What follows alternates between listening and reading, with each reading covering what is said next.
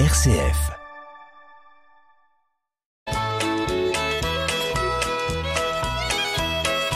Bonjour à tous, bienvenue dans notre émission Le patrimoine en question. Bonjour Marie-Laure. Bonjour Hubert. Eh bien, euh, chers auditeurs, on espère tous que vous avez passé de belles fêtes de Noël. Et les fêtes de Noël, bien évidemment, c'est un événement important dans les familles. Et c'est un événement important parce que, au-delà de la fête religieuse, bien évidemment qu'on n'oublie pas, il y a les cadeaux. Mhm. Et il y a le Père Noël. Bon, donc nous, on va pas parler du Père Noël, euh, non pas parce qu'il y a un côté profane, mais on va parler tout simplement de la générosité en famille. Et ça tombe bien, parce qu'on a une question d'auditeur qui nous a été posée il y a déjà quelque temps, et on en profite pour euh, vous donner les réponses euh, dans ce lendemain de Noël, et la question de l'auditeur posée sur une adresse mail que vous avez sans doute notée, mais que je vais rappeler. L'adresse mail pour nous poser des questions à Marie-Laure Aucourt et à moi-même, c'est le patrimoine en question, tout attaché, avec un S en à question, point, chalon, avec un S aussi à chalon bien sûr, arrobase, rcf.fr. Et la question qui nous est posée, c'est celle-ci. À l'approche des fêtes de Noël, je m'interroge sur les cadeaux que je pourrais faire à mes quatre petits-enfants qui sont âgés de 16 à 22 ans. Petits-enfants.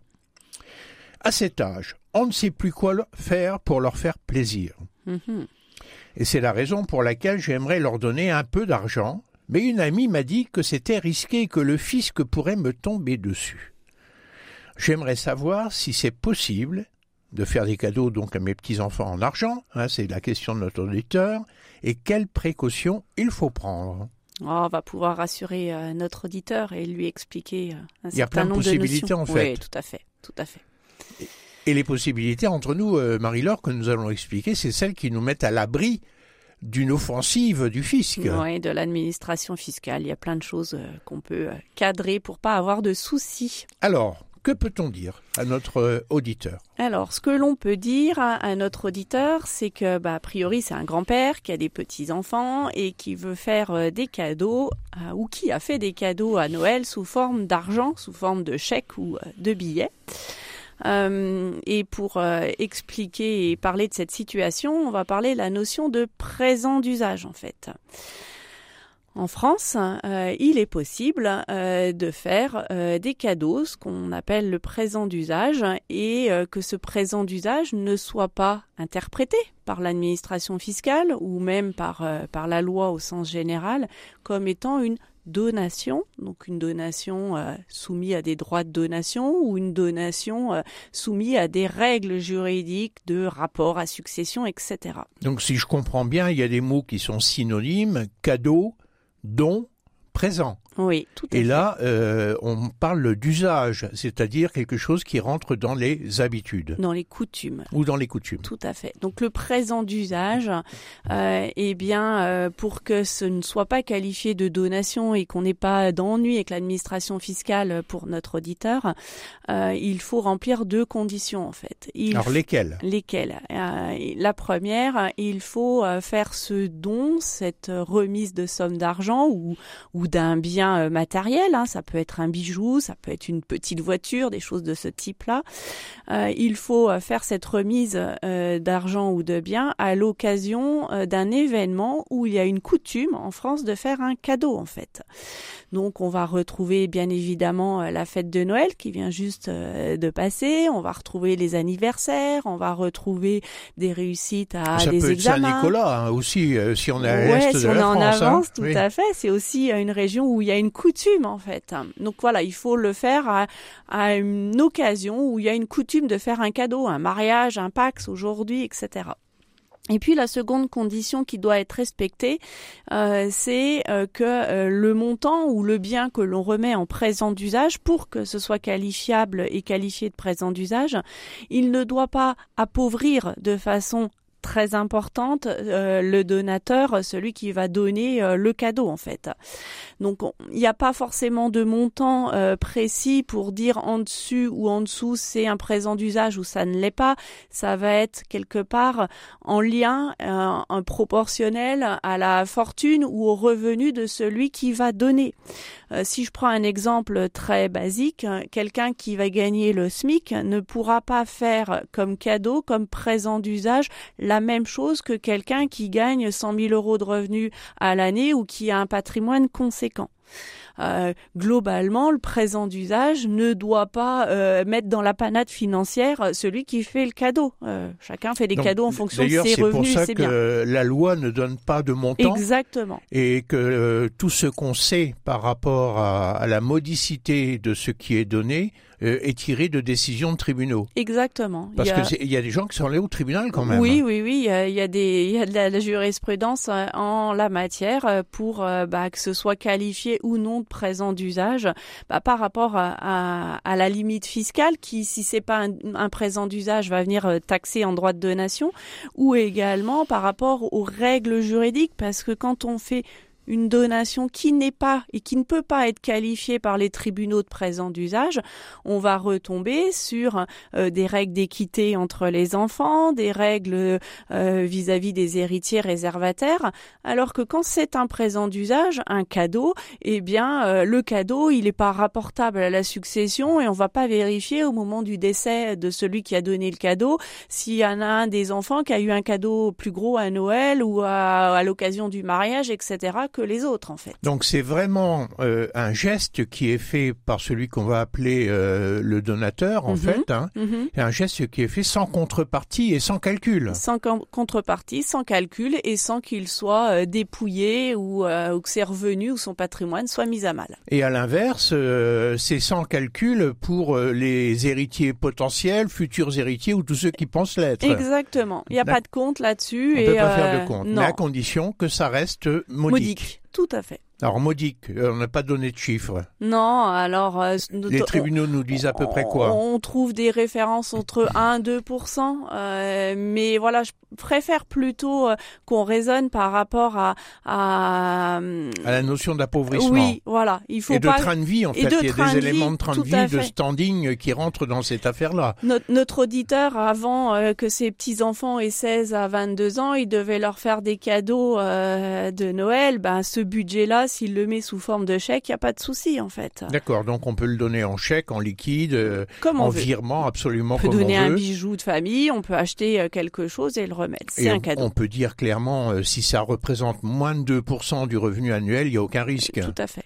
Bon, donc ça c'est le cas euh, du cadeau. Oui. Le don d'usage, celui qui correspond aux traditions. Mm. Mais si je veux donner plus, est-ce que ça coûte quelque chose? Alors, si on veut donner plus, on va sortir de la notion de présent d'usage et on va aller sur la notion de donation en tant que telle, avec des contraintes euh, au moins déclaratives au niveau fiscal et des contraintes juridiques par principe, en France, euh, quand on fait une donation, donc hors notre cas de présent d'usage, cette donation, elle, est notariée. C'est-à-dire que pour être valable en conditions euh, de forme, elle doit faire l'objet euh, d'un acte notarié, un acte authentique parce que le notaire, il est là pour euh, expliquer à celui qui donne que donner c'est donner et qu'après c'est fini, on peut pas reprendre ce qu'on a donné, expliquer les règles de réserve, etc. et la fiscalité. Alors pour autant, si c'est une donation en argent, l'obligation de passer par un notaire, il n'y en a pas. Par contre, il y en a une de passer obligatoirement par le fisc. Oui. Alors, dans ce que vous évoquez, euh, Hubert, effectivement, au principe de euh, donation notariée, il y a une exception, ce qu'on appelle la notion de don manuel de donner de la main à la main certaines choses. Et donc là, juridiquement parlant, il n'y a pas d'obligation d'aller devant le notaire pour euh, relater ce, don manuel, cette donation de quelque chose qui peut se transmettre de la main à la main, puisqu'il y a le mot euh, manuel dans le mot don manuel.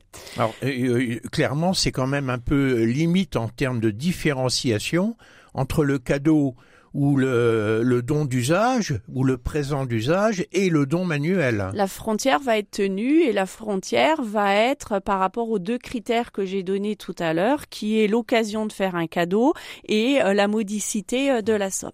À partir du moment où euh, la somme ou le bien qu'on veut remettre en, en don manuel va être relativement conséquent, euh, en tout cas par rapport aux revenus et au patrimoine de celui qui va donner, eh bien, euh, si on ne veut pas euh, passer par devant notaire pour faire cette donation, on peut faire un don manuel et donc déclarer ce don à l'administration fiscale à l'aide d'imprimés Cerfa ou en allant sur le site internet d'impôt.gouv dans sa rubrique particulier pour déclarer ce don.